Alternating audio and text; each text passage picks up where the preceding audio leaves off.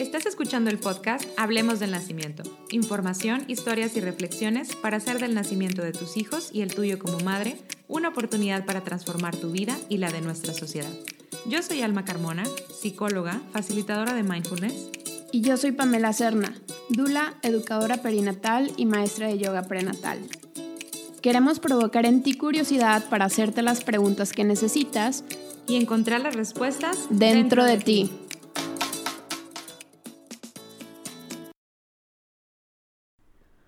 Hola, este es nuestro episodio número 26, en el que tenemos como invitada a Gina Suro.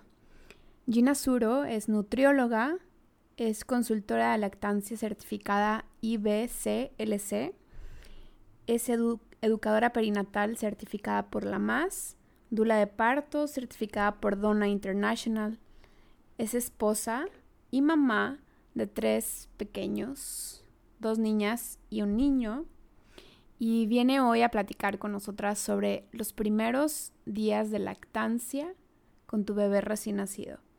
Esperamos que les guste este episodio y les recomendamos que se queden hasta el final ya que Gina nos cuenta un poco de las recomendaciones durante COVID-19 y todos los cuidados y recomendaciones para continuar con la lactancia.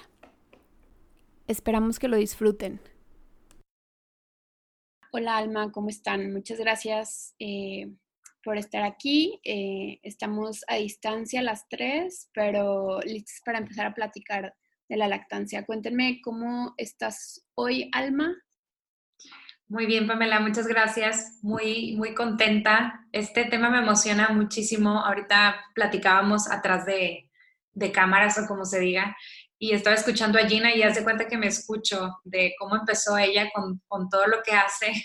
Y creo que muchas mujeres que estamos en esto, Pamela, tú también, que ya tenemos como nuestro primer hijo o hija y de ahí hace cuenta como si un chipcito se nos cambiara en la cabeza y, y, y pues bueno, estoy muy contenta y muy emocionada de poder escucharte, Gina. Muchas gracias. Pero sí, yo creo que la mayoría que andamos en esto empezamos así, ¿no? Con una vivencia propia y después ya la vamos puliendo, formándonos más profesionalmente, pero se empieza, no sé, como con, con esta parte de vivirlo. Sí, muchas, muchas gracias. Y pues sí, efectivamente, Gina y yo nos conocimos en la especialidad de educación perinatal eh, hace un par de años y hoy está aquí para platicarnos de los, del inicio de la lactancia.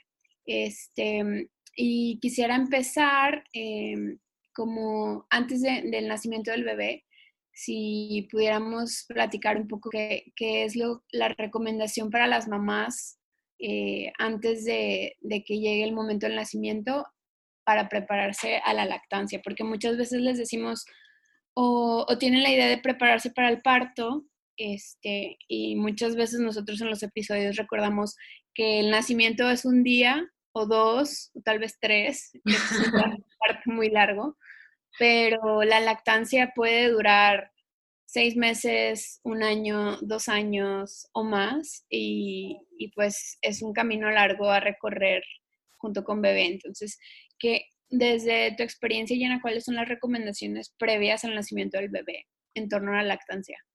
Pues miren, ahorita que, mencionas, Pam, que el parto es eso, es como un día o dos, tres, dependiendo cada quien. Yo asemejo mucho, les digo a las parejas que la lactancia y todo esto, o sea, el embarazo es como cuando estás preparando tu boda, entonces vas al curso y te preparas y estás emocionado y todo el rollo porque estás como preparando todo el gran día, ¿no? Tu boda.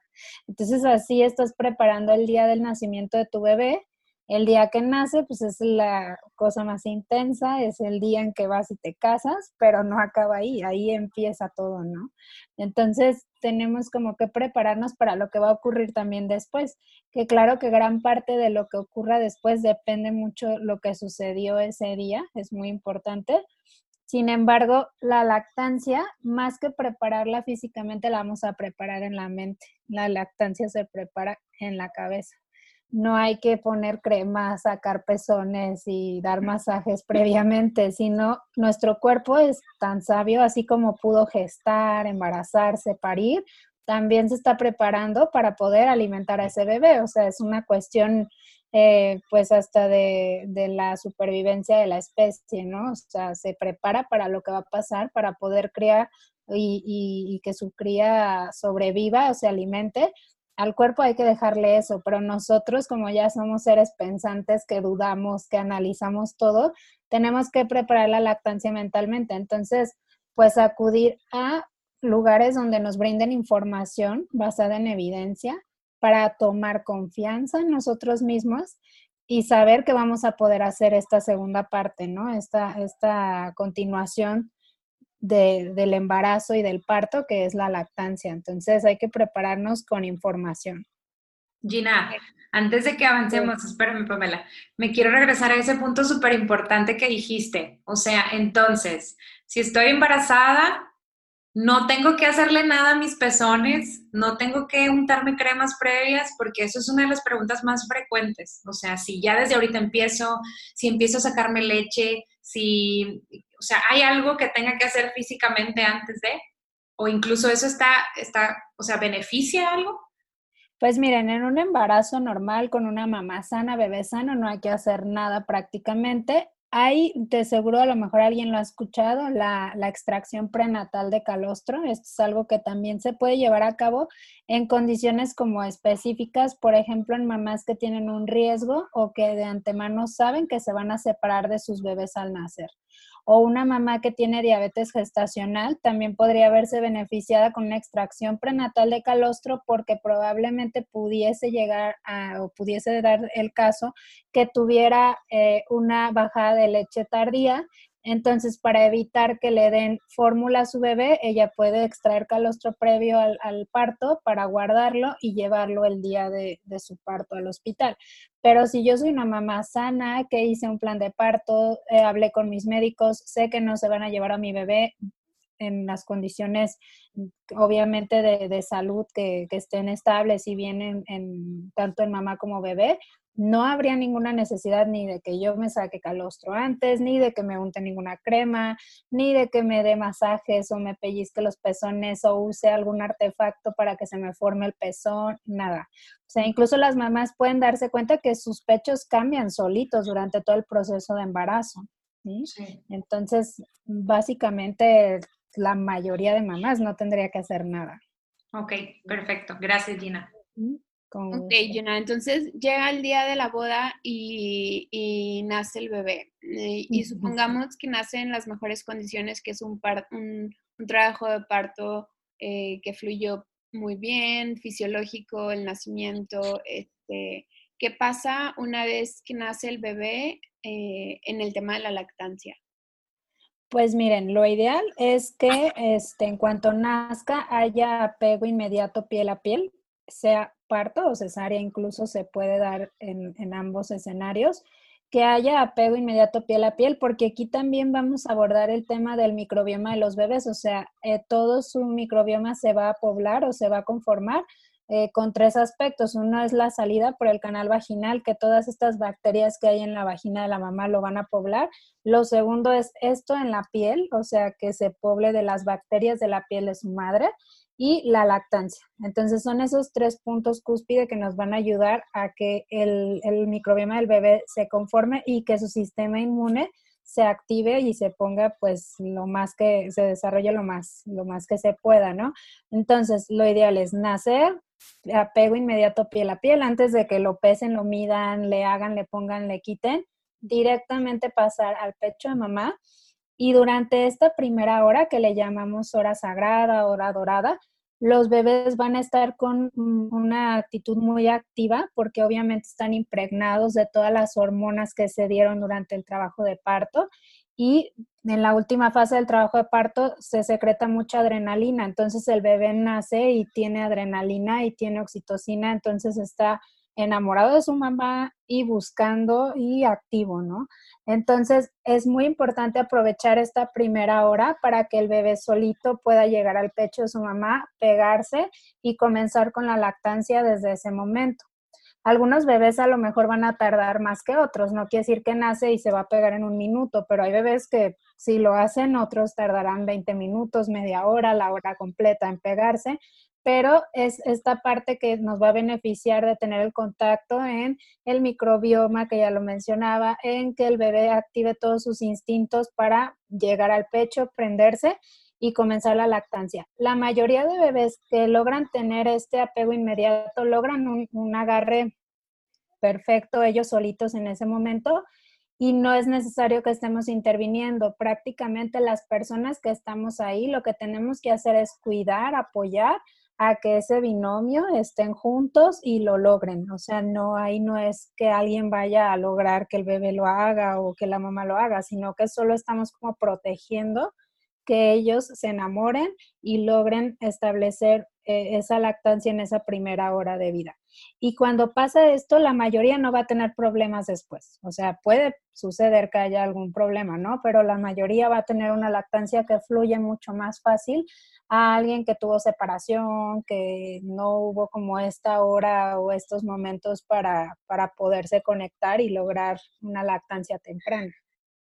Una pregunta ahí, Gina. Eh, incluso aunque haya sucedido esto del apego inmediato, de que el bebé se haya prendido al, pecho de mamá inmediatamente después de nacer, es posible que los pezones, y que tenga un buen agarre, es posible que haya dolor en los pezones, es, es normal un dolor inicial, como escuchamos de repente que dicen, bueno, en lo que se adapta o que se hace como callito en el pezón o cosas por el estilo.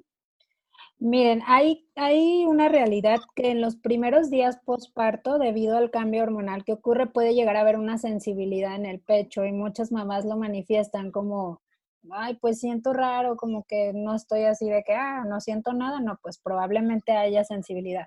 Pero les digo a las mamás, ya que tú le ves cara de piraña a tu bebé o te está sangrando el pezón o alguna cosa que es insoportable, eso no es normal.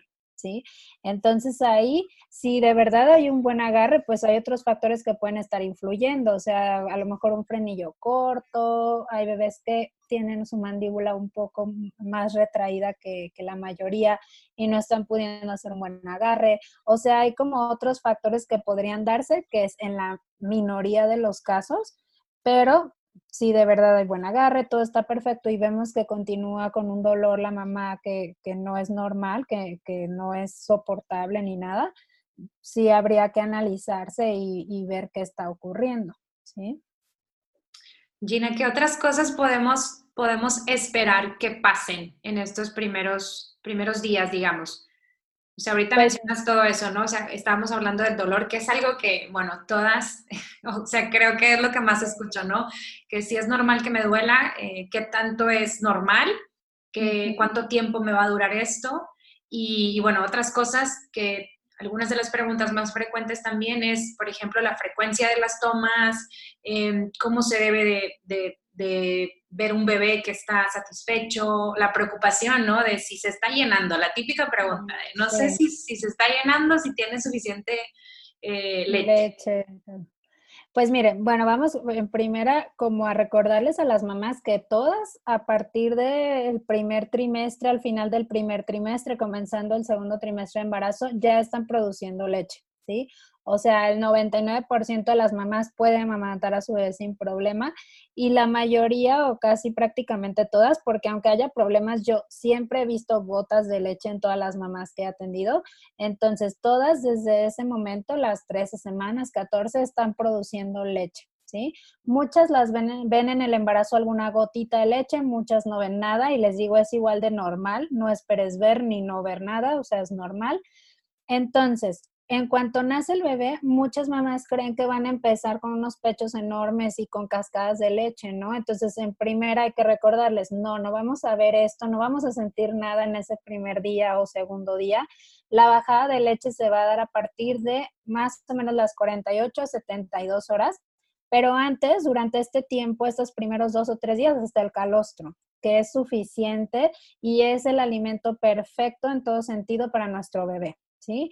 Los bebés nacen hinchados, nacen con mucho líquido, entonces durante estos primeros días ellos se van a estar deshinchando. Lo que necesitan es un alimento rico en nutrientes, denso en nutrientes y no denso en agua, porque pues, el bebé lo que va a perder un poquito es esa agua extra con la que nació.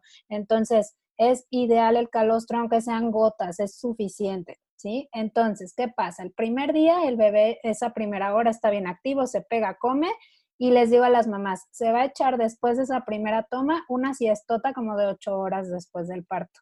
Entonces, aprovechala, no tengas visitas en ese momento, mejor duérmete, papá también, porque papá acaba también como si él hubiera parido.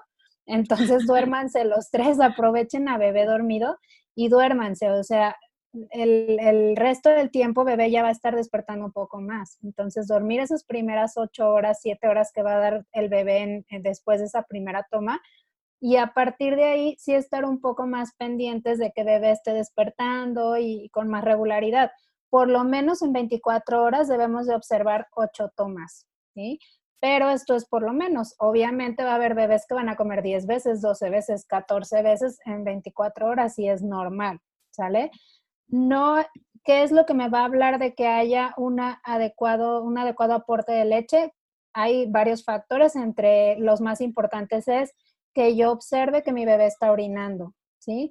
Pero no espere las mamás ver 10 pañales de pipí el primer día, o sea, el primer día, las primeras 24 horas, yo les digo, con que veas un pañal mojado está bien, el segundo día por lo menos dos pañales, el tercer día por lo menos tres, el cuarto día cuatro pañales orinados y a partir del quinto día de cinco a seis pañales diarios de pipí, ¿sale? Y que la popó, más que cantidad, vayamos viendo que va cambiando de color. O sea, al inicio está negra, a los dos días ya la veo verdosa, a los cuatro ya la veo amarilla. A la final de la primera semana de vida del bebé ya tiene que ser amarilla, semilíquida, explosiva como mostaza. Y es importante que también a las mamás les hagamos hincapié en que al segundo, tercer, cuarto día después del parto sientan, que sientan que hubo un cambio en sus pechos. O sea, sí es importante que ellas perciban que ya se dio la bajada de leche. Una mamá que nos reporta, no he sentido nada y llevo seis días que nació mi bebé y de verdad no he sentido nada, hay que poner como más ojo, porque yo creo que a ustedes les pasó, o sea, la bajada de leche es como algo bien intenso, te quedas dormida, despiertas y dices, ¿qué me pasó? O sea, siento el pecho así como súper grande, bien diferente. Entonces, sí es como otra, otra cosa que nos habla de que todo va bien. ¿Y qué es lo que pasa eh, en el cuerpo con la bajada de leche? O sea, ¿por, ¿por qué se siente esto, Gina? Pues digamos que la leche cuando cambia su composición en, esto que llamamos la bajada de leche ya tiene más contenido de agua. Eh, ahí, ahí, hay unos cambios como a nivel celular, que hay sodio, etcétera. Entonces hay más contenido de agua en la leche. Entonces el calostro, digamos, es leche también, pero ahora va a tener más contenido de agua. Entonces incluso ustedes ven el color y ya no es tan amarilla, ya hay más volumen porque ahora tiene más contenido de agua y este y, cambia también ahora ya tiene también más carbohidratos ya no tiene tantas proteínas y prácticamente como que se diluyera un poco entonces hay más volumen de leche sí por eso se siente más como grande el pecho pero también es importante que se acuerden las mamás que no todo es leche porque sienten el pecho súper grande y creen que tienen como 10 litros de leche y realmente no es mucho también inflamación o edema sobre todo en partos que tuvieron intervención con suero ¿sí? Entonces se hincha un poco más las mamas, así como se hinchan los pies y todo por el exceso de líquido, también el pecho se puede inflamar un poco más. Oye, Gina, ahorita que mencionas este tema de la bajada de leche, desde hace rato eh, justo te quería decir, porque luego para muchas mamás, pues es algo totalmente nuevo, ¿no? Y, me ha tocado el caso que algunas mamás hasta se asustan de, de la bajada de leche. O sea, no sé en tu experiencia, pero me ha tocado platicar con mamás que, que empiezan a temblar, eh, entonces, y es doloroso también algunas. No sé, en tu experiencia, ¿o qué más nos puedes platicar como, como qué, qué podemos esperar de la bajada de la leche? Eh, ¿Qué es normal? Pues miren, siempre les digo a las mamás, si tú desde el hospital en todo momento estás amamantando a tu bebé, lo tienes contigo y te lo estás pegando, cuando sientas la bajada de leche sí la vas a sentir, pero no vas a sentir unos pechos como roca, como que vas a explotar, como que te da la fiebre, ¿no? Siempre y cuando haya habido esta parte de estar amamantando al bebé durante estos primeros dos o tres días. Una mamá que no estuvo con su bebé, que el bebé estuvo en cuneros dos días y ella en su habitación del hospital y llega a su casa y tiene la bajada de leche, o sea, es una cuestión de que el pecho de verdad está como piedra, lo tocas y le duele, se vuelve hasta complicado extraer la leche porque le duele a cualquier toque y aparte el pecho está tan tenso, tan estirado que el pezón se borra, todo está como una pelota y el bebé ni siquiera se puede pegar. Sí. entonces esto como para evitarlo es amamanta desde el primer momento, no te esperes porque todo esto que ya veamos, vemos el pecho súper lleno, que duele demasiado, que ya da fiebre y todo esto, pues no debería de ser, no sería como lo normal, aunque es común por las intervenciones que se hacen. Sí, podemos ver cómo se va haciendo una bolita de nieve, ¿no? Mientras más intervenciones o, más están separados mamá y bebé, se va complicando cada vez más la lactancia y, luego llegamos a casa y no sabemos ni qué hacer, ¿no? Este, este está más difícil. Y algunas ocasiones hasta les dicen, ay, aquí no te preocupes, descansa en el hospital y ya en tu casa te preocupas. Pues sí, te preocupas y ya está peor todo. Y, aparte sola y... Exacto, sí. sí, sí, sí. Ahí, ahí, quisiera platicar un poco de, de lo que esperan muchas mujeres y hombres también y de poner regularidad en, en las tomas de leche, porque todavía hay muchos pediatras, muchas abuelitas y abuelitos, este, o gente, ¿no? Que te dice como cada tres horas o cada no sé cuánto tiempo, este, o cada 15 minutos, o no sé, como por agenda y, midiendo el tiempo de todo, ¿no? Y, a mí me ha, pasado que muchas mujeres se, se agotan mentalmente de tener al bebé cargado en brazos y pegado a su pecho todo el día. O sea, como eh, esta sensación de que no puedo soltarlo porque, porque no puede estar de otra forma. ¿Cómo, ¿Cómo se relaciona esto la lactancia al apego y a, los, a la agenda que tenemos toda la gente en este mundo este, donde queremos controlar todo y la realidad de, del nacimiento, bueno, la realidad de la lactancia eh, en los primeros meses? Pues miren, el ser humano es prácticamente un mamífero que no nace siendo independiente, como a lo mejor un caballo que se para y empieza a caminar, ¿no? Aunque se me medio anda cayendo, pero es capaz de pararse y moverse. El ser humano no, el ser humano depende totalmente de que tenga una figura que lo esté cuidando, alimentando, abrazando, dándole amor para poder sobrevivir y pues por lo menos tres años, ¿no? Y me voy corta porque yo creo que toda la vida dependemos de otros para pues estar bien. Entonces, Aquí uno, y me voy a citar a Carlos González, por ahí lo escuché en alguna entrevista cuando le preguntaban sobre los horarios y decía, bueno, yo no me imagino a las mamás de, creo que citaba o decía como que en Grecia o la antigua Grecia, con su reloj diciéndole, ay bebé, es que comiste hace dos horas, entonces todavía no te toca y te esperas a que sean tres horas, ¿no? O sea, imagínense, o sea, el acto de comer es algo tan primitivo, tan básico de la vida que no depende de relojes, porque ni siquiera el ser humano tenemos relojes integrados de toda la vida para saber cuántas horas ha pasado. Entonces, a veces falta como irnos a lo más básico como para entender y decir, o sea, no es lógico que le ponga horarios a mi bebé, porque realmente los bebés se autorregulan. Los niños, si nunca los presionamos a estar comiendo a fuerzas y todo esto, ellos se autorregulan muy bien en la cantidad y las veces que quieran comer en un día, ¿no? Y de ahí viene pues esto que seguro han escuchado de los brotes de crecimiento, etcétera, ¿no? O sea, el niño come cuando tiene hambre porque está creciendo. No come mucho y crece por eso, sino que el cuerpo tiene más necesidades y lo va a expresar a ocupo alimento y el bebé va a comer, ¿no? Entonces, no es como una línea recta el apetito de un bebé, a veces va a haber más, a veces va a haber menos. Entonces, Igual que el de un adulto, ¿no? Claro, sí, si conectáramos más como con esto y no fuéramos nada más reaccionando como a, ah, me gusta el alimento, me como 10 pasteles, no me gusta la verdura, no como. Entonces, debería de ser así, o sea, que comiéramos porque tenemos hambre y cuando no tengamos hambre probablemente no necesitemos alimento en ese momento. Entonces, también es mucho como esta presión social que nos han metido a las mamás de que después de la cuarentena ya tienes que estar en tu peso, ya tienes que ser la misma, volver al trabajo, estar organizada tu casa súper bien, ser esposa, mamá, empresaria, este, todo después de 40 días. Y la verdad es que pues, está cañón porque el bebé te cambia la vida totalmente. O sea, los primeros días yo creo que ni siquiera te quitas la pijama, sientes que no tienes tiempo de hacer otra cosa. Sí, entonces hay, hay que más bien a lo mejor como quitar estos estigmas o estas cosas que nos han colgado y que debemos de cumplir y no es ni siquiera a veces un deseo nuestro, es el deseo del otro, de lo que ha puesto en nosotros y, y lo queremos cumplir.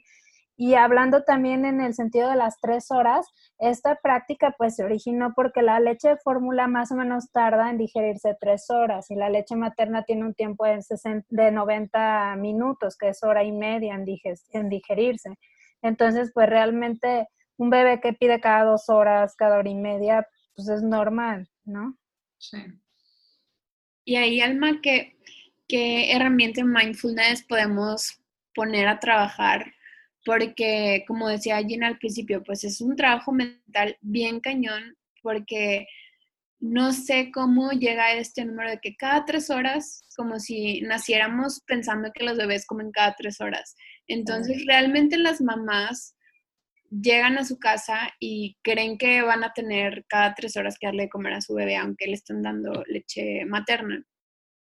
Y tener a un bebé, eh, porque luego aparte no nada más come, sino se queda dormido en los brazos de mamá y quiere estar en los brazos de mamá. Entonces, pues no es nada más que le doy cada hora y media y lo dejo en su cunita o en la cama, sino que realmente aparte quiere estar en mis brazos todo ese tiempo. Y veo muchísima frustración en las mamás porque eh, no, no puede caber en su mente dejar todas las otras funciones de las que hablabas, Gina, para dedicarle 24 horas al bebé. Entonces, ¿qué, ¿qué, podemos recomendar ahí, Alma?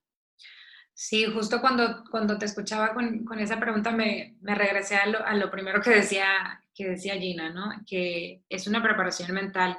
Y, y, no sé, ahorita también quiero escuchar a ver qué es lo que recomendaría Gina, pero eh, para mí la lactancia, en mi experiencia personal y, lo que he, sabido de mamás con las que he trabajado, es como un retiro intensivo de mindfulness. O sea, es como, como meterte de lleno a un retiro, eh, lleno de retos, lleno de, muchos cambios, cosas nuevas todo el tiempo, muchos momentos sumamente disfrutables y de presencia y otros donde hay que tirar la toalla, ¿no? Entonces, eh, para mí lo, más importante y, que siempre les recomiendo es saber que, muchas de estas cosas eh, nos pasan a todas, ¿no? Eh, por eso justo en el, curso de, de, preparación para el nacimiento, lo primero que les digo hacer es, por favor, acérquense a un grupo de apoyo a la lactancia, estando embarazadas, lo antes posible, y que puedan ir la mayor cantidad de veces y platiquen con todas las mujeres que puedan. Eh, en el, la, o sea, también esto es, además de la información basada en evidencia, o sea, esto es algo que nos da, nos da tranquilidad y nos da paz y sentimos como que, eh, como un sentido de pertenencia, ¿no? O sea, como de, de esto, ¿no?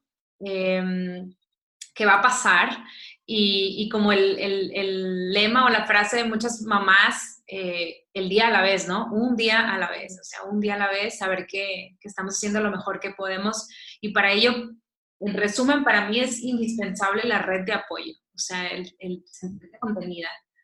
Eh, no sé, Gina, ¿tú qué nos, qué nos podrías decir? Que ya vamos casi cerrando. Eh, me gustaría saber cómo las mamás que, que, nos escuchan, las mujeres que están embarazadas, eh, tienen mucho interés en saber eh, cómo poder eh, tratar de, de, que se dé como este, este escenario lo más, lo más ideal posible, por así decirlo. Porque bueno, sabemos que controlar, no podemos controlar nada, pero al menos podemos preparar el espacio, prepararnos a nosotras, como decías, y ya nos has platicado de la preparación para eh, la lactancia en el embarazo, todo este tema del nacimiento.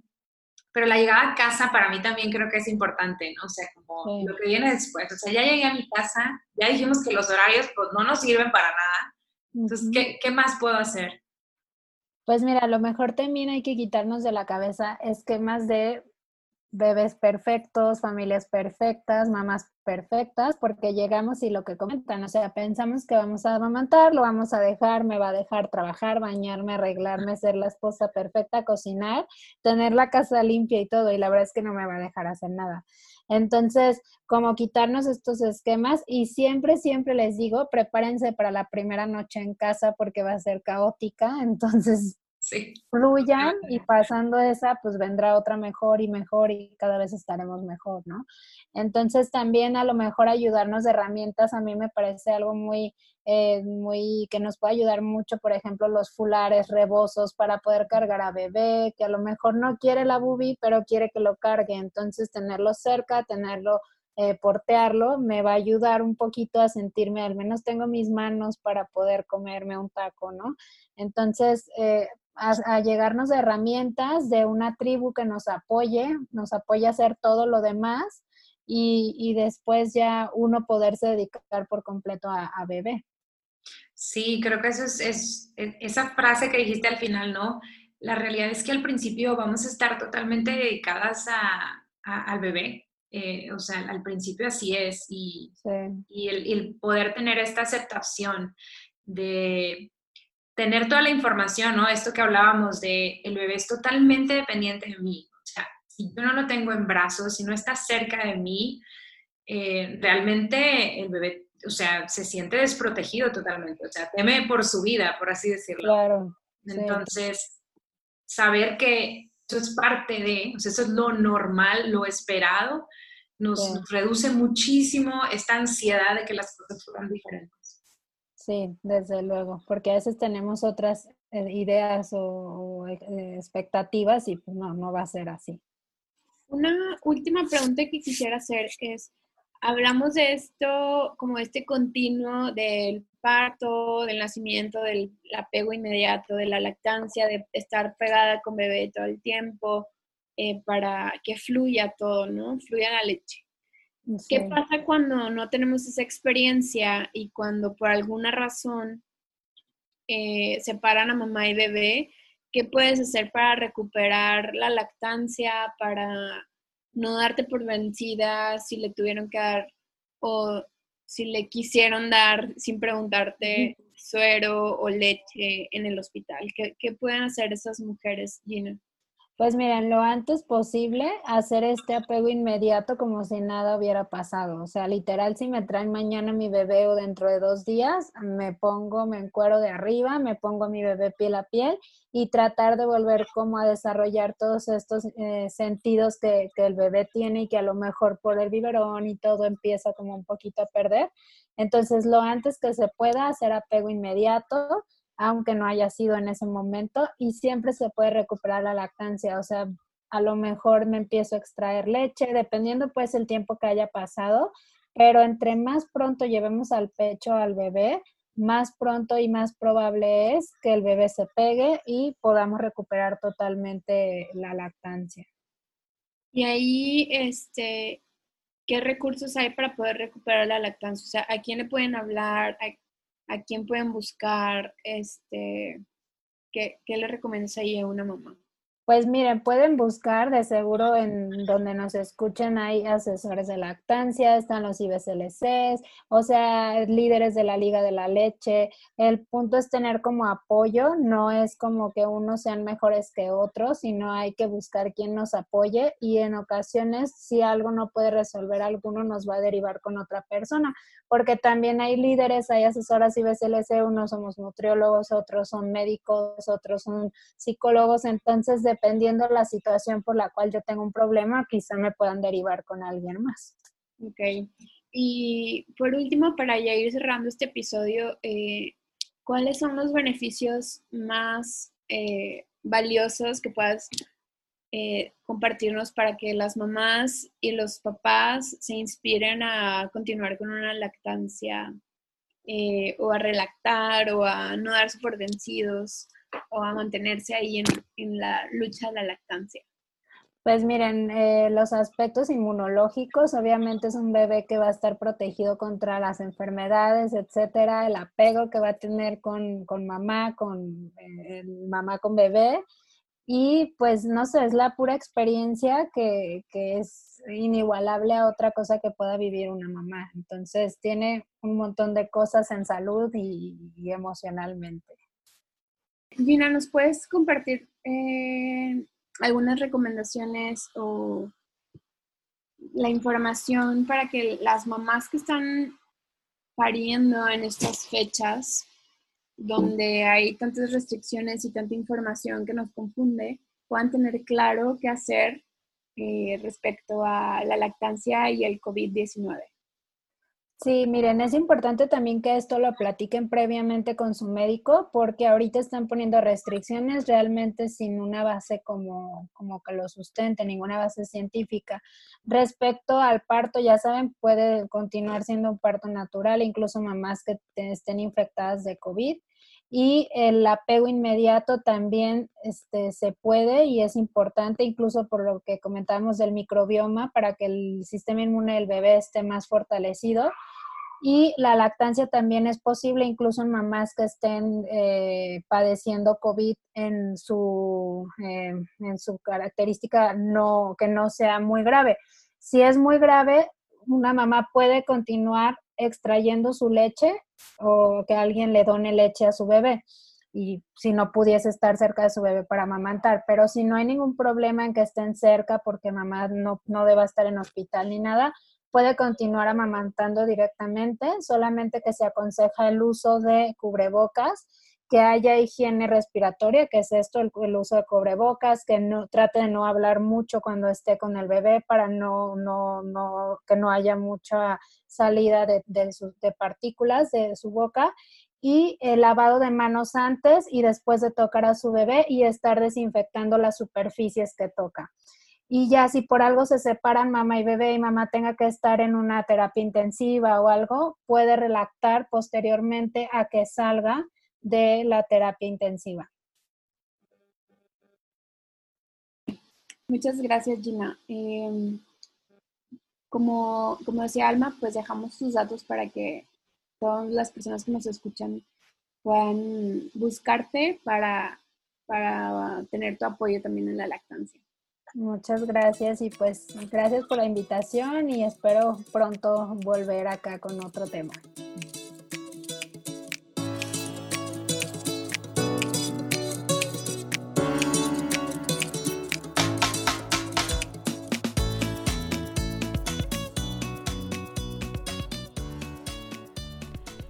Espera el siguiente episodio en el que hablaremos de feminismo y maternidad. Hasta la próxima.